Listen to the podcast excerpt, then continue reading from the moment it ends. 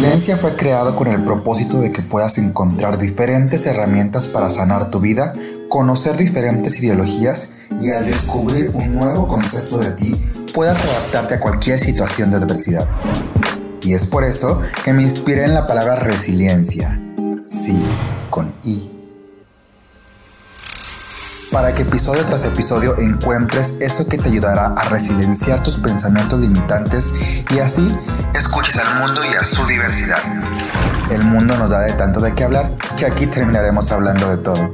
Esto es Resiliencia.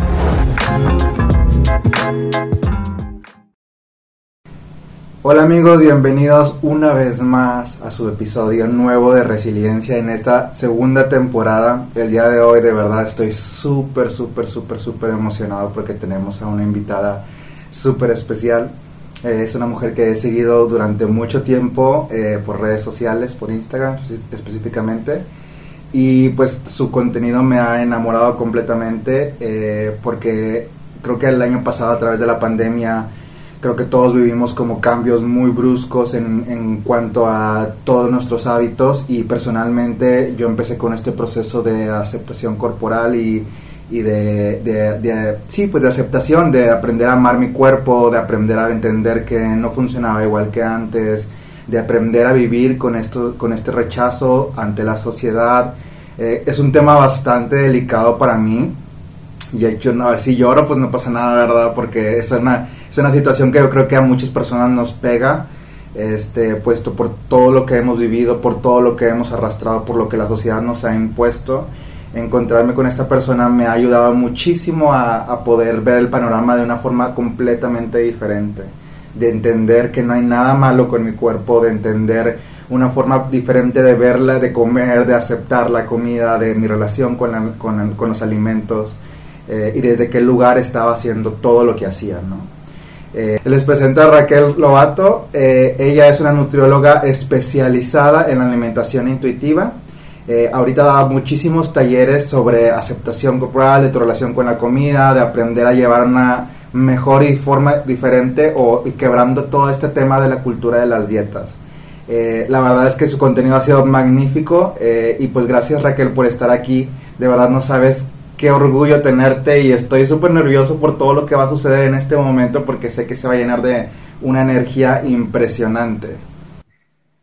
No, hombre, al contrario, Alan, yo también estoy muy emocionada, te agradezco muchísimo, muchísimo la invitación. Para mí es, importante llevar estos mensajes a más foros y te confieso que me encanta poderlo platicar con un hombre porque generalmente eh, estos son temas que se hablan más entre mujeres es un, es un poco tabú, ¿sí? Que las voces masculinas se quejen, lo digo entre comillas, o hablen de la vergüenza corporal, ¿no? Eh, como que es un tema que se, se, vive, creo, entre los hombres en mucha, mucha, mucha soledad y mucho eh, secreto, ¿no? Como, como un tema tabú. Entonces me parece maravilloso eh, que lo podamos abordar. Digo, obviamente esto nos afecta a todos, todas, pero eh, definitivamente pocas son las, las, las, veces o las oportunidades han sido pocas donde he podido conversar de este tema con hombres. Entonces, bueno, me parece maravilloso que abramos la puerta a esto. Sí, creo que es, eh, también es una parte de aprender a entender que, pues bueno, toda esta apertura a, también al tema de los hombres que también sentimos, que también vivimos, que también, y también tenemos estos mismos podríamos decir como complejos que la sociedad nos ha impuesto o que hemos vivido a través del tiempo por querer encajar en un, en un estereotipo ¿no? que, nos, que nos antepone en la sociedad.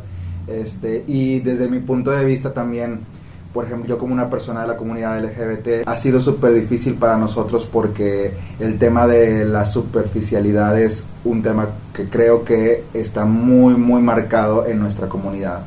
Eh, y existe incluso mucha discriminación entre nosotros mismos este, con las personas con diferente cuerpo. Entonces, este, pues me gustaría muchísimo empezar que nos comentaras, primero lo primero, desde la raíz, que nos comentaras qué es la alimentación intuitiva y cómo se ve.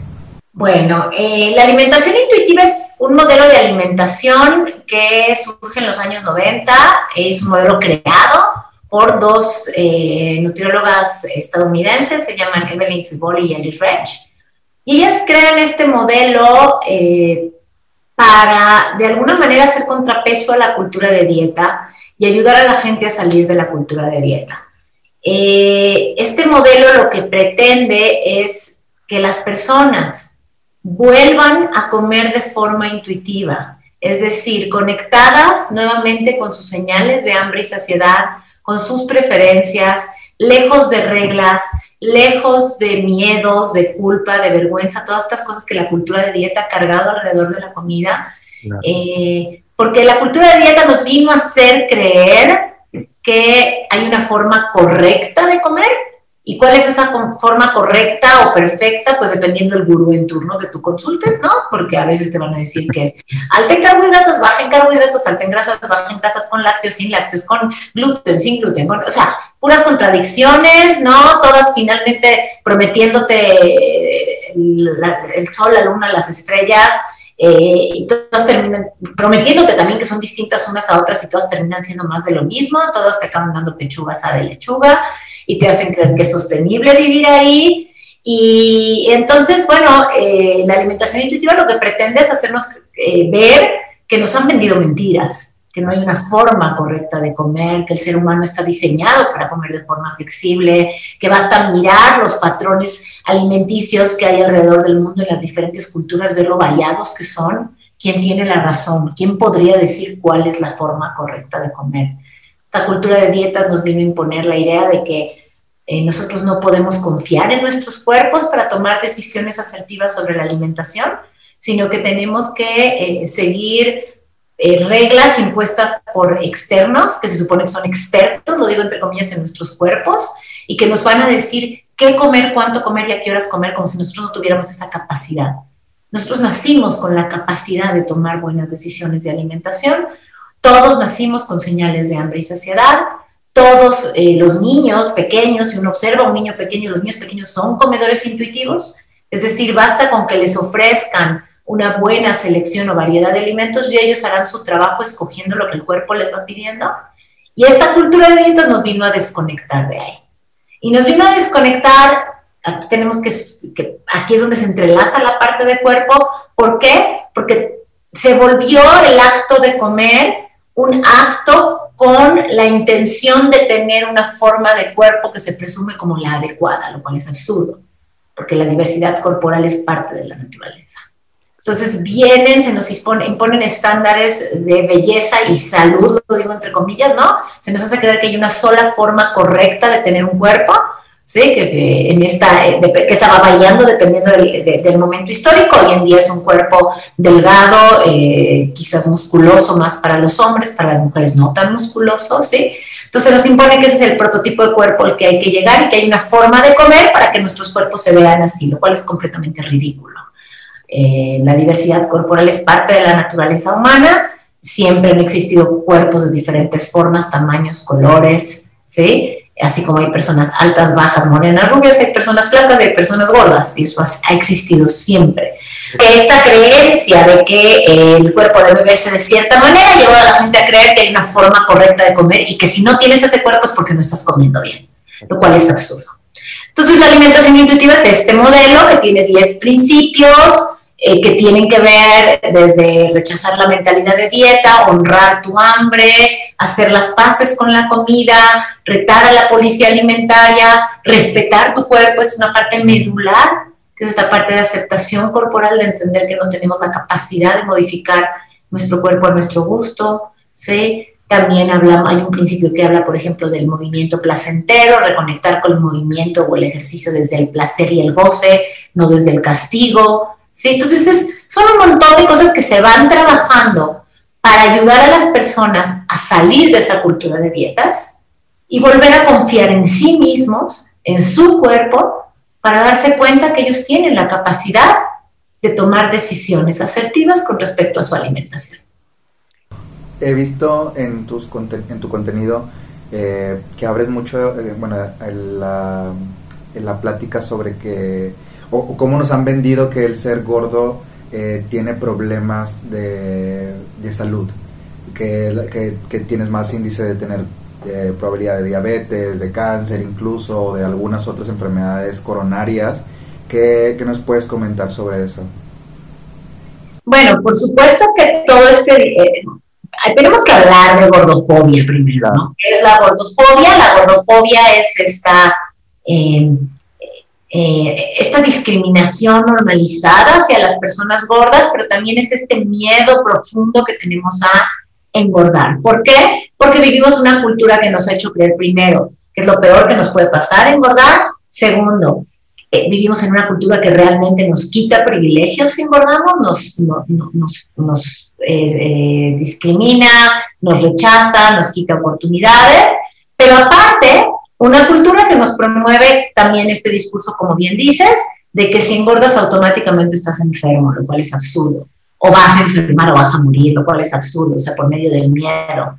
Eh, si bien existe una asociación entre mayor prevalencia de ciertas enfermedades y cuerpos gordos, eh, esta asociación, primero que nada, no quiere decir que todas las personas gordas vayan a enfermar, o sea, es simplemente una asociación ¿sí? Eh, y sabemos bien que en ciencia asociación no es causalidad, ahora voy a eso, pero bueno, el que haya mayor prevalencia de ciertas enfermedades en ciertas corporalidades no vuelve a todas estas personas en personas enfermas.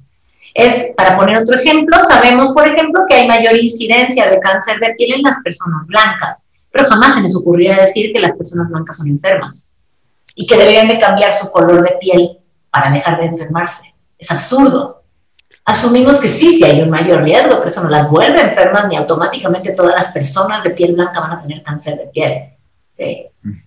Ahora, si bien si es cierto que hay una mayor asociación entre ciertas enfermedades cardiometabólicas y los cuerpos grandes, o sea, las personas gordas, y ya sabes, Alan, que yo uso la palabra gorda sin ningún tipo de estigma, que justamente no me vas a oír decir ni obesidad ni sobrepeso porque son palabras tremendamente estigmatizantes, entonces estamos tratando de, reivindicar la palabra gordo gorda. Entonces, bueno, si bien es cierto que hay, que hay ciertas enfermedades que prevalecen más en personas gordas, esto no quiere decir que la gordura per se sea la causa de estas enfermedades. Eh, ahí es lo que te decía, asociación no es causalidad. ¿Y a qué voy con esto? Las personas gordas no solamente comparten como característica común el tener mayor grasa corporal que las delgadas, ¿sí? No, no podemos decir que eso sea la causa. Estas personas comparten muchas más características. ¿Cuáles, por ejemplo? En primera, la mayoría, si no es que todas, han pasado su vida en ciclos de dieta y restricción intentando perder peso por la misma gordofobia. Y sabemos que las dietas lo único que provocan a largo plazo son periodos de rebote, de weight cycling, ciclajes de peso. Está comprobado, comprobado, está la evidencia ahí, que el 95% de las personas que pierden peso con una dieta lo recuperan y que dos terceras partes suben más de lo que habían bajado.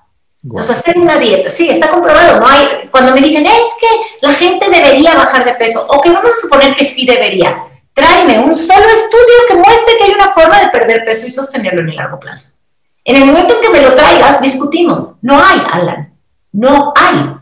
Entonces, hacer una dieta es meterte de manera, eh, digamos, eh, irremediable a este ciclo de pérdida y ganancia de peso. Y sabemos que estos ciclajes de pérdida y ganancia de peso generan un estrés en el cuerpo, generan estados oxidativos, generan estados inflamatorios, que podrían ser también los que hacen que estas personas se enfermen más. Pero estas personas no nada más comparten esa característica, también comparten la característica de ser discriminadas. Sabemos que hay un estigma, la gordofobia es real. Y sabemos que el estigma por discriminación genera también un estado de estrés crónico que condiciona más a la enfermedad.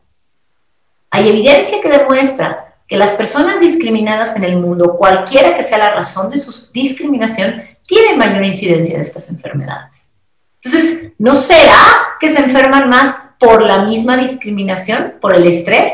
Pero no nada más por el estrés, Alan, sino también esta misma discriminación, sobre todo a nivel de las, em, autoridades médicas, hace que las personas en cuerpos grandes atiendan menos su salud, porque ya no quieren ir al doctor. Porque los doctores todo lo que les dicen es que es su culpa y que tienen que bajar de peso. Y si van por un dolor de oído es porque estás gordo. Y si me salió un grano es porque estás gordo. Y si me caí y me lastimé el pie es porque estás gordo. Entonces dicen, ¿a qué voy? Ya no atienden su salud, ya no van a pruebas preventivas, generalmente llegan con más frecuencia a urgencias. ¿Está comprobado eso también? Entonces, esto es muchísimo más complejo. Y aparte este absurdo de por salud los tenemos que hacer adelgazar porque si no el día de mañana se van a enfermar. Primero que nada, nadie tiene una bola de cristal para saber quién se va a enfermar o no. ¿sí?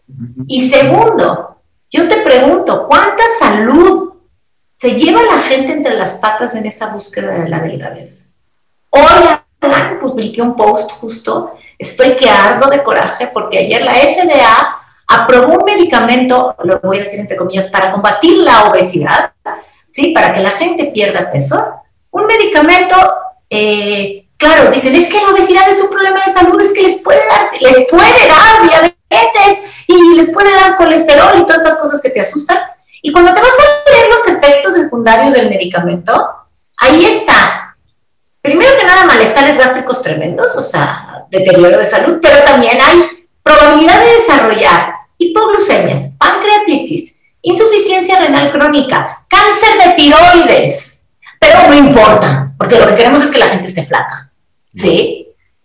O sea, y dices, es absurdo, es absurdo, porque a lo mejor hay una persona que jamás en su vida iba a desarrollar nada, iba a ser una persona gorda, metabólicamente sana, pero después de tomar estos medicamentos, no solo se sometió ya a estos ciclajes de peso, porque evidentemente aparte las pruebas, claro, te, dicen, te muestra la evidencia de que a 64 meses eh, bajaron no sé cuánto peso. 64 meses no es nada. Está comprobado que en un periodo de entre 2 y 5 años la gente recupera el peso.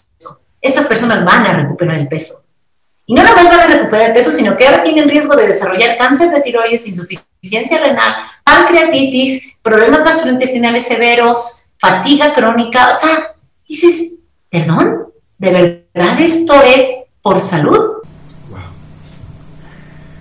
Wow, estoy impactadísimo. Justo si vi un post que hiciste sobre lo que, si, lo que debería de venir en la cultura de las dietas, ¿no? Como las consecuencias, como tipo... Eh, exacto. Y justo, o sea, me, me, me quedé así súper impactado porque personalmente yo eh, y digo el privilegio porque es un privilegio ante la sociedad, ¿no? O sea, porque toda mi vida, eh, o la mayor parte de mi vida, fue una persona delgada. Este, después llega un proceso de mi vida donde quiero ganar masa muscular y empiezo, a, empiezo este proceso como el gimnasio y cosas así, ¿no? Descubro como un amor por el ejercicio, este, pero sin embargo se vuelve una obsesión, que justo de ratito voy a hacerte una pregunta sobre eso. Eh, pero después de esto, pues obviamente me sometí a muchísimas dietas, a suplementos, a todo esto que completamente y para mí es como muy fuerte porque se rompió completamente mi relación con la comida. O sea, de, de, de vivir toda una vida donde comía todo lo que, o sea, que en ese momento vivía con mis padres, que donde vivir toda una vida comiendo lo que me daban y, y yo perfectamente sano, o sea, y no, y no sano porque... Eso es, lo que me estás contando eso es la alimentación intuitiva, lo que tú vivías antes de empezar tu primera dieta. Exacto, y, no sabía, o sea, porque realmente estaba acostumbrado, mi familia, pues es, o sea, son comedores intuitivos, técnicamente, porque ellos comen, pues lo que se les antoja, lo que hay, lo o sea, muchas cosas, ¿no? Este, y después yo empiezo esta relación porque se me enseña a que debo de comer mejor, a que para tener cierto tipo de cuerpo debes de comer ciertas cosas, ¿no? Y me someto justo a esto de la pechuga y de que la papa y no sé qué y así, ¿no? Y de comer tantas horas y, y había veces que, que, tenía que pasar periodos donde mi cuerpo, eh, donde pasaba estos periodos donde nada más mi cuerpo, nada más mi cuerpo sabía que estaba en dieta y mi, mi, mi alerta sobre el hambre era impresionante. Entonces nunca en mi vida había tenido que su, o tenerle miedo a comer. Entonces fue súper, súper frustrante. Después de esto, este, pues pasa, o sea, decido alejarme de esto, de esto por una u otra cosa. Y me, a mí me detectaron una enfermedad de gastrointestinal, este, es una hernia de hiato. Eh, entonces, lo primero que me dijeron era o sea, obviamente ya había ganado más o menos, ya había ganado el, el, lo que había perdido de, aparentemente de grasa, pues lo había ganado. Este, y después de eso, yo me, me dicen que había que es precisamente por, por porque había porque estaba en la universidad eh, no sé no me recuerdo qué etapa no pero le echan la culpa a, a mi gordura podríamos decirlo. Entonces hernia o sea por tu hernia se la achacan a la gordura. Ajá Claro, es que las personas flacas jamás tienen, jamás tienen No problema, ¿eh? sí. No, nada, no, no, no, nada, nunca, nada, nada. Sí, yo me quedé, o sea, para mí si ya era, porque pues e- este, esta enfermedad lo que hace es obstruir cierto tipo de comida y tenía que cuidar muchas cosas. Sí, sí, sí es, sí es cierto que hay comidas que, que me causan diferente malestar que otras, pero aquí empieza mi proceso, ¿no? Mi proceso de, de descubrir y es cuando, cuando entra, cuando entra, em, eh, cuando entras tú a este papel, empiezo a ver tu contenido porque pues después viene la pandemia, cierran todas las actividades, yo empiezo a incrementar todavía aún más de peso y para mí empieza este dolor. O sea, este dolor de, me, o sea, nunca en mi vida había vivido tanto rechazo por, la, por, mi, por mi cuerpo. Entonces empiezo a, y, y esto es súper mm, delicado porque creo que como gay, eh, o o parte en la comunidad, bueno, no nada más en la, como gay, creo que ahorita ex- o sea, es súper común que hay tanta, podríamos decir, gente que cuidando su cuerpo aparentemente y con cuerpos así de revista y todo el tiempo el que, que si no te comparas conmigo, te- o sea, te someto a que te compares conmigo, con mi cuerpo. O sea, y es una, un autosabotaje constante que si de por sí la pandemia ya era dura, o sea, ahora lidiar con esto era, era insostenible. Eso es lo que se vivió, o sea, fue insostenible. Hasta que llegó un momento donde dije, ya no más ya no más, necesito recuperar el amor que tenía sobre mi cuerpo y sobre la comida. Necesito dejar de tenerle miedo a comerme esto, a servirme un poco más. Necesito dejar de tenerle miedo a que si en la noche tengo hambre, pues me levanto y como. ¿Cuál es el problema? Sea, mi cuerpo me lo está diciendo. Recuerdo muchísimo un post que para mí fue, o sea, ese día me solté a llorar completamente porque... eh, ay, pero sí, ese día, este, ya había pasado con un periodo muy fuerte eh, y ese día veo un post que hiciste una referencia sobre lo ridículo y lo absurdo que era si vas a, a orinar y te, y te dices a ti mismo no, no orines, ¿no? O sea, no orines porque esto. Y es la misma sensación al decirte no comas.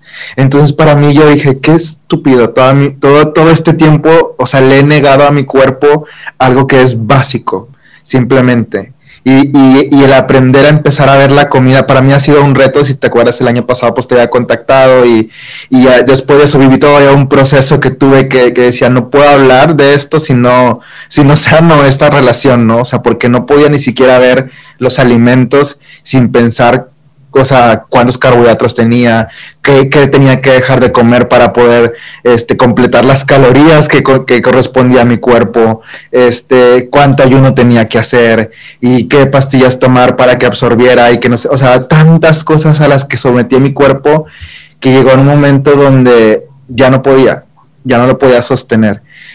Y recuerdo este post y para mí, o sea, yo lancé una, pues una, una publicación en mi cuenta y, diciendo donde, o sea, donde ya estaba harto de que tenía que esconder lo que yo era, ¿no?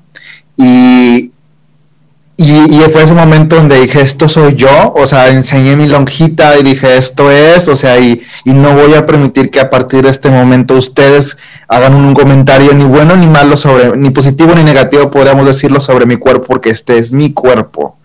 Entonces, desde ese momento ha sido un camino súper difícil, un andar, que agradezco muchísimo todos estas, o sea, todo este contenido que ha subido, porque creo que a mí, como muchísima gente, nos ha cambiado la percepción de ver las cosas.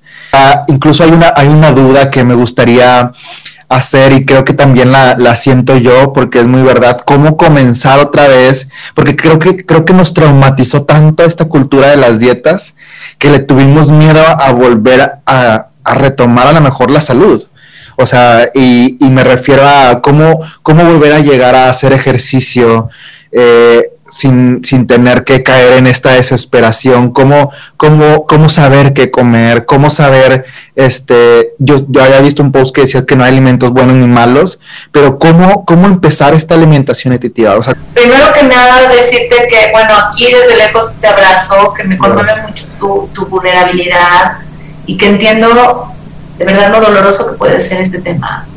Eh, es, es, es, tremendo el daño que nos han hecho y cuando uno cobra conciencia duele muchísimo. Duele muchísimo y aparte hay enojo y, y, puede haber hasta esta sensación que tú dijiste de te culpaste a ti, pero creo que Alan, eso es como bien importante. No, todos somos víctimas, no, no hay que culparnos, fuimos víctimas de una cultura de dietas. Así como tú fuiste víctima como usuario, yo fui víctima como promotora, porque yo, promoví, yo promoví, yo daba dietas.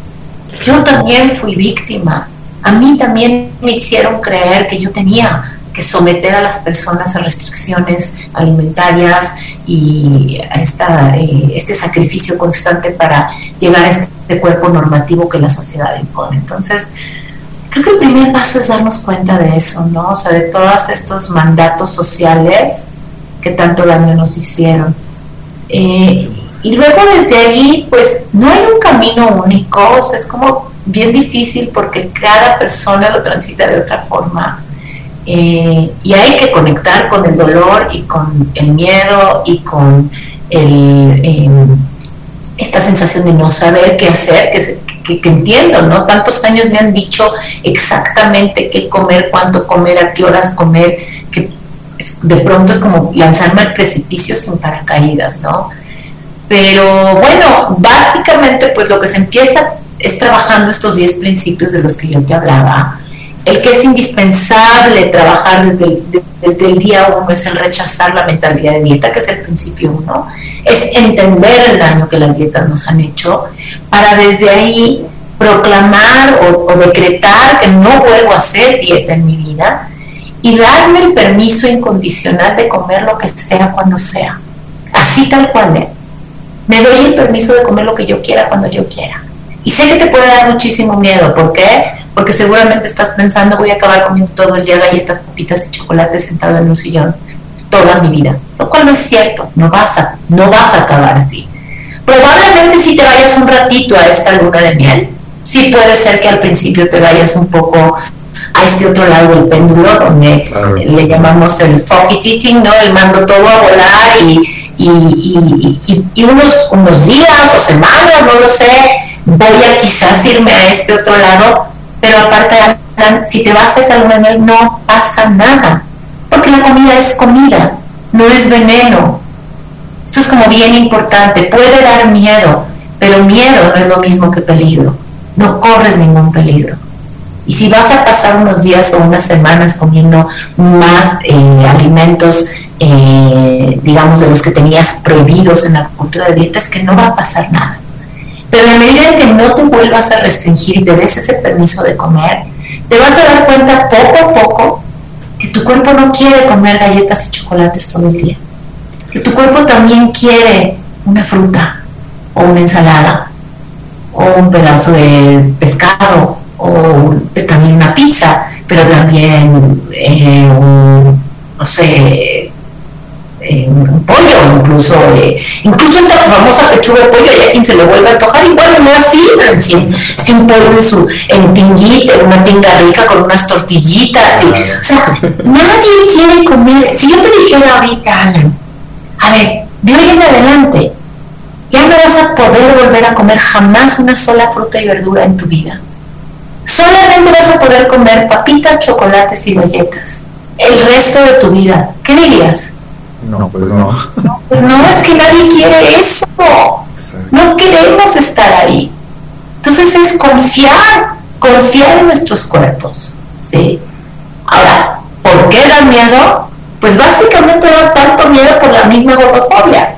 Porque nos han hecho creer aparte que, claro, si nosotros soltamos esta restricción, vamos a engordar y engordar y engordar sin parar hasta no caber por la puerta, lo cual es absurdo porque eso tampoco pasa. ¿sí? Los cuerpos se estabilizan, los cuerpos no son cuerpos que como una bola de nieve suben y suben y suben sin parar. ¿sí? Y aparte, subir unos kilos no es algo que te vaya a hacer una peor persona si te hacen creer que lo peor que te podría pasar, ¿no? Entonces, eh, es difícil. ¿Cómo vivir este proceso? Bueno, creo que es muy importante, o sea, como herramientas que pueden ayudar, creo que es importante leer sobre el tema, ¿sí? informarse, hacer una, una limpieza de redes sociales, es decir, eh, hacer de tus redes sociales un espacio seguro, dejar de seguir cuentas que promuevan cultura de dieta, que promuevan reglas de alimentación, que promuevan cuerpos eh, normativos como, como una aspiración, ¿sí? Tú mismo sabrás qué cuentas te provocan incomodidad con tu cuerpo, con tu forma de comer. Llenar tus redes de cuentas que fomenten el respeto a la diversidad corporal, cuentas que fomenten la alimentación intuitiva, el movimiento de salud en todas las tallas, ¿sí? Eh, y, bueno, empezar a, experimentar, a confiar en tu cuerpo, es un proceso, es que la alimentación intuitiva es un, es un proceso de confianza mutua. ¿A qué voy? Tú empiezas a confiar en tu cuerpo, o sea, confías en que tu cuerpo te va a guiar para tomar buenas decisiones. Y tu cuerpo, en el momento en que ve que le vuelves a dar comida, ya no lo restringes, vuelve a confiar en ti. ¿A qué voy? Si tú a tu cuerpo le quitaste todos los carbohidratos, tu cuerpo te va a gritar que quiere carbohidratos todo el tiempo porque los necesita. Aumenta el deseo por estos carbohidratos, se sabe hasta fisiológicamente, por ejemplo, hay un neurotransmisor que se llama neuropéptido Y que se produce en el cerebro, que ante la ausencia de carbohidratos en la dieta el cuerpo produce más neuropéptido Y. ¿Para qué? Para que le des carbohidratos, porque el cuerpo necesita esos carbohidratos. En el momento en que tú le das a tu cuerpo esos carbohidratos que no le dabas, y tu cuerpo se da cuenta que estos carbohidratos ya no se van a ir, porque ya se los estás dando de forma regular. Tu cuerpo te los deja de pedir con tanta voracidad o tanta eh, fuerza, si me explico. Entonces, eh, sé que da mucho miedo, pero de verdad vale la pena leer experiencias de personas que hayan pasado por aquí. Es que sí pasta, que no quieres comer todo el día papitas, de verdad. Y, nos surgió la pregunta de, por ejemplo, las personas que, con, con, mi enfermedad, que, que, hay ciertos alimentos que nos que pues no, no, no, digerimos de cierta forma, o las personas con resistencia a insulina, o las de que las personas con tiroides, o, o alguna de ese tipo de enfermedades, este, ¿cómo, cómo aplica lo mismo el, el tema? Ok, por supuesto que la gran mayoría de los principios aplican a todo el mundo, o sea, el rechazar la mentalidad de dieta, el honrar tu hambre, el moverte por placer, el respetar tu cuerpo, todo eso, que son principios de la alimentación intuitiva, claro que aplican. Ahora, la alimentación intuitiva no está peleada con lo que llamamos terapia médico-nutricional. Es decir, es, es, cierto que hay ciertas condiciones ¿sí? de salud ¿sí? que merecen o que requieren ciertos manejos específicos de alimentación para mejorar la condición. Sin embargo, estos manejos se hacen lejos de una cultura de dieta, no para que la persona pierda peso, sino para que la persona mejore su condición. Es decir, tú me dices resistencia a la insulina, ok, ¿qué recomendaciones yo como nutrióloga le voy a dar a una persona con resistencia a la insulina delgada? Pues las mismas se las tengo que dar a una persona con resistencia a la insulina gorda. Son las mismas. ¿sí? ¿Qué recomendaciones le voy a dar a una persona intolerante a la lactosa delgada? Pues las mismas que le voy a dar a una persona intolerante a la lactosa gorda. Y la alimentación intuitiva también tiene que ver con esta parte de tú solo y tú eres el único, tú eres el único experto en tu cuerpo. Tú eres el único que puedes saber cómo le caen los alimentos, qué alimentos te caen bien, qué alimentos no, para desde ahí ir tomando decisiones. Tú eres el único que puede establecer qué horarios de alimentación son los óptimos para ti. Sí. Hay personas que me dicen, me di cuenta que yo, un desayuno, el desayuno debe ser ligero porque si no me siento pesada todo el día. Ok, eso, eso observaste tú. Y hay personas que me dicen, yo necesito un desayuno sustancioso. Pues, cada, ¿cómo voy a saber yo qué necesita la persona? ¿No? Entonces, es, es, es esta parte de entender que nadie te puede venir a imponer reglas externas que como nutriólogas podemos dar recomendaciones este, específicas si tienes alguna condición. Ahora, bien importante, hay condiciones que hoy en día se, eh, eh, la cultura de dieta se metió a todos lados, ¿no? Por ejemplo, hablaste de hipotiroidismo. Realmente no existe una indicación, eh, algo comprobado de manejo dietético para hipotiroidismo, pero hay gurús por allá afuera diciendo que tienen la dieta para cuidarla, para curarla. El hipotiroidismo es una enfermedad autoinmune, ¿sí? Que no se cura y no se cura con alimentación. Entonces, como que es bien importante, hay demasiada información allá afuera, gente diciendo que cura el cáncer con, alimentación, eso no es cierto, el cáncer no se cura con alimentación, ni, ni, los alimentos causan cáncer, ¿no? O sea, es como entender que la comida no es medicina ni es veneno, la comida es comida, ¿sí? Pero claro que hay manejos para ciertas condiciones, pero nuevamente si tengo un paciente con colesterol, pues le voy a dar las recomendaciones que le doy al delgado o al gordo, tienen que ser las mismas, ¿no? Wow.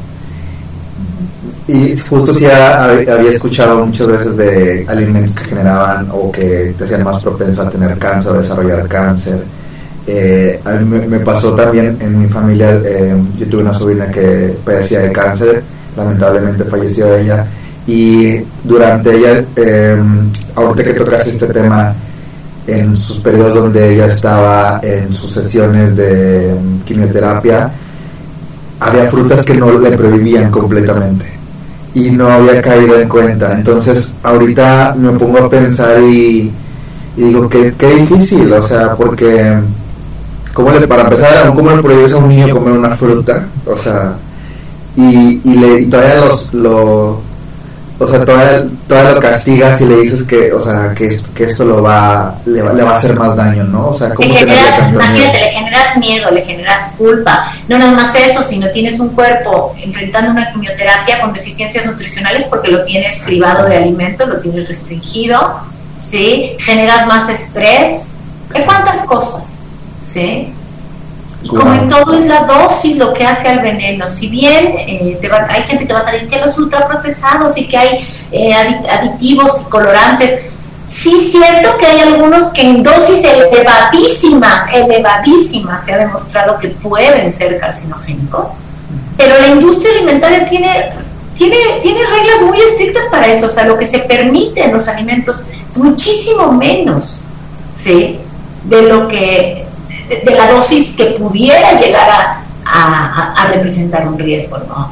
Entonces, eh, crear culpa sobre la persona que tiene cáncer diciéndole que se ganó ese cáncer por cómo comía es ridículo y es violento. Bastante. Bastante. Sí. Qué difícil. ¿No? Pero, pero, pero eso sí, sale una medicina, como te digo hoy, para que la gente pierda peso donde se ha visto que tiene riesgo de cáncer de tiroides y ahí sí no importa. Ahí sí hay que, hay que a todos. Oye Raquel, ¿y, existe la posibilidad, o sea, la, gente delgada pues no es no ser sano? Claro, o sea, lo que primero que nada que es la salud, ¿no? O sea, ¿quién define quién es sano y quién es no sano? O sea, la salud no es algo estático, no es un destino final. Los seres humanos cursamos con periodos de salud y de enfermedad en nuestra vida. Pero a lo que voy es, hay personas delgadas con diabetes, claro, con triglicéridos altos, claro, con hipertensión arterial, claro, con problemas digestivos, claro, o sea, ¿de dónde se nos, no? Con problemas de rodilla, con problemas de espalda, claro. La diferencia es que a las personas delgadas cuando enferman se les trata con medicina. Y a las personas gordas se les trata con culpa y vergüenza. Esa es la diferencia. Incluso en las publicidades siempre viene si que alguna lesión, por o lesiones musculares o que cualquier, siempre ponen personas como más gordas. O sea, siempre es, eh, realmente siempre es esta violencia contra las personas gordas. O sea, realmente es, es impactante el cómo lo hacen. O sea, y justo una vez también vi una publicación de que que habla, que empatizaban muchísimo contra todos con, con, todos nosotros, o sea, y me, sigo incluyendo porque es difícil no seguir queriendo esta, este, este cuerpo perfecto, ¿no? o sea, estás hablando que es toda una vida, yo, tengo, yo tengo 28 años, o sea, toda una vida, 27 mm, años de mi vida he querido un cuerpo y se me ha estipulado que es, no se puede cambiar de la noche a la mañana, ¿no? O sea, incluso tienen mensajes inconscientes que, que haces sin saber, este, y, que son violentos hacia tu cuerpo. ¿Qué podrías recomendar? Bueno, aparte de los de los 10 pasos que comentabas, eh, alguna eh, frase o algo, algo que, algún ejercicio que nos pueda apoyar para poder comenzar esta empatía con nosotros mismos, además de, creo que la primera cosa es detectarlo, ¿no? Saber que, ah, ok, esto, este, este comentario está siendo violento hacia mí mismo.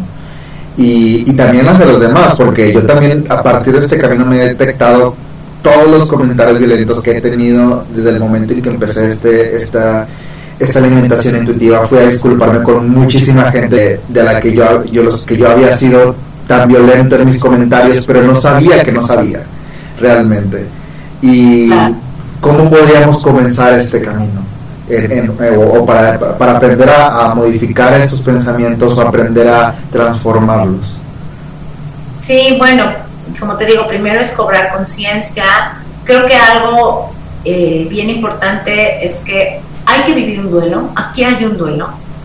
¿sí? Hay un duelo por ese cuerpo normativo, por ese cuerpo que tenemos en nuestra cabeza como el cuerpo al que queremos llegar.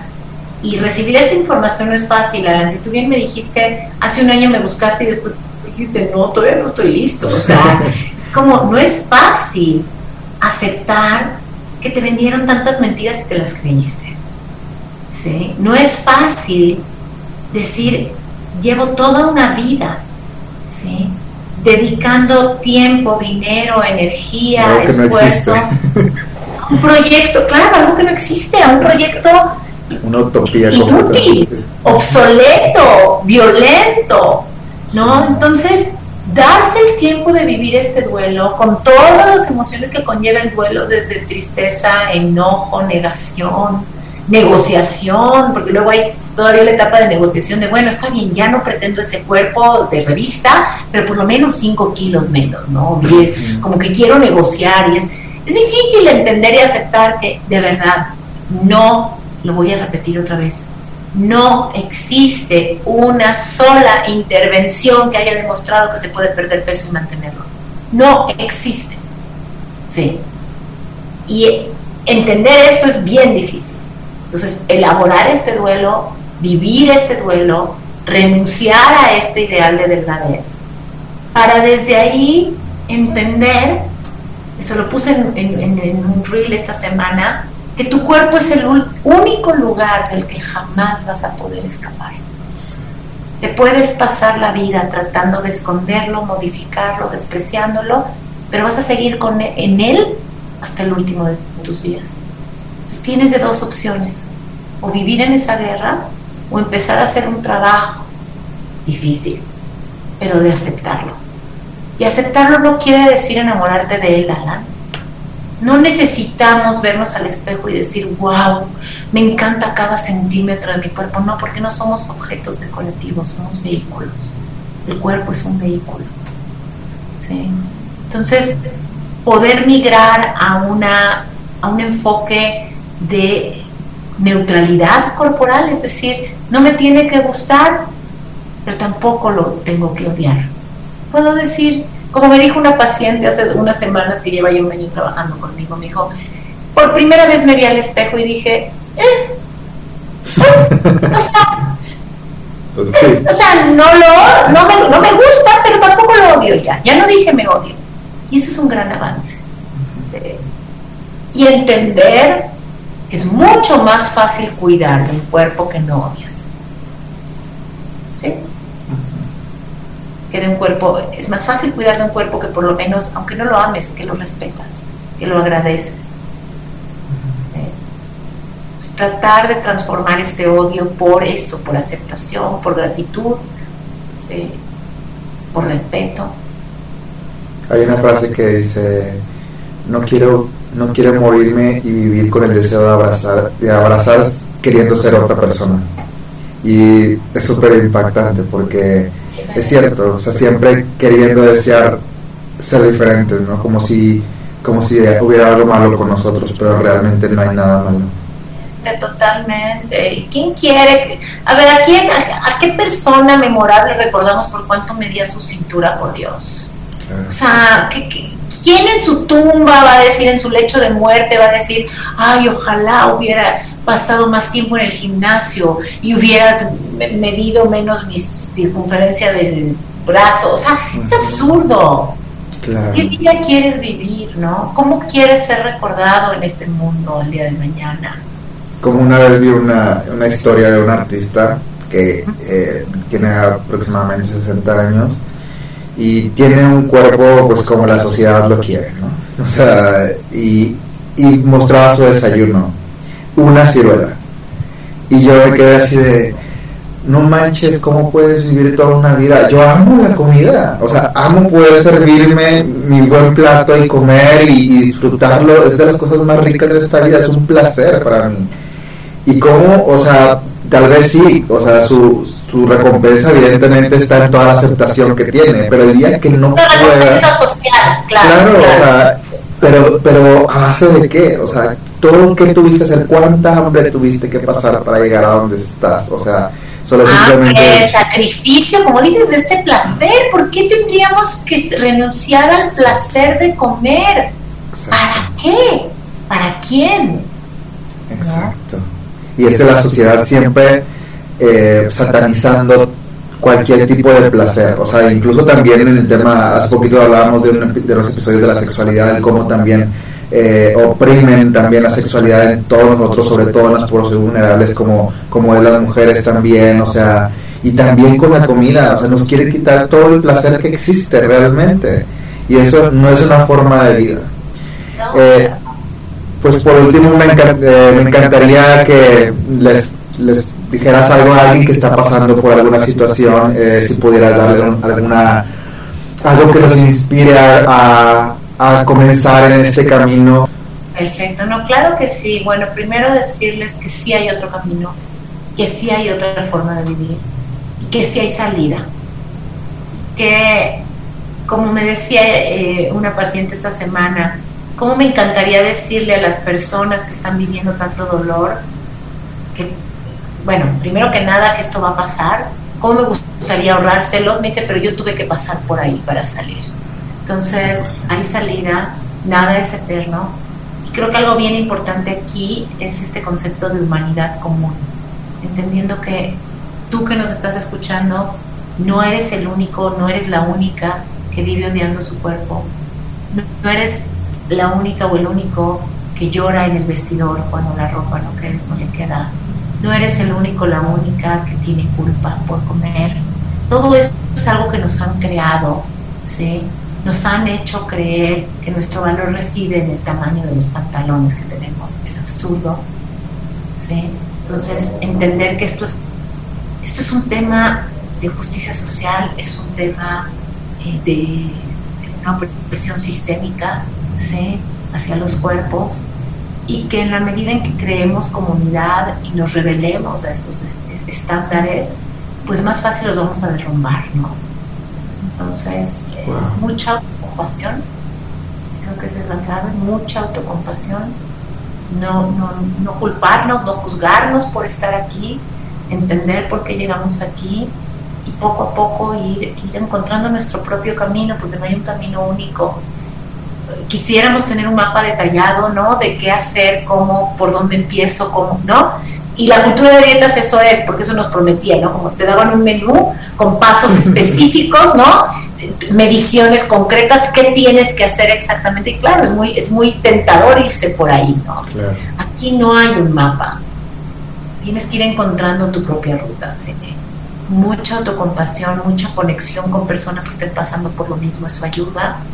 ¿sí? Muchísimas gracias Raquel por haber estado con nosotros, de verdad, qué placer eh, tenerte aquí, gracias por toda tu sabiduría y gracias por todo lo que has creado y por todo lo que has aportado. Eh, personalmente estoy eternamente agradecido por haber, haberme enseñado este camino tú sin saberlo.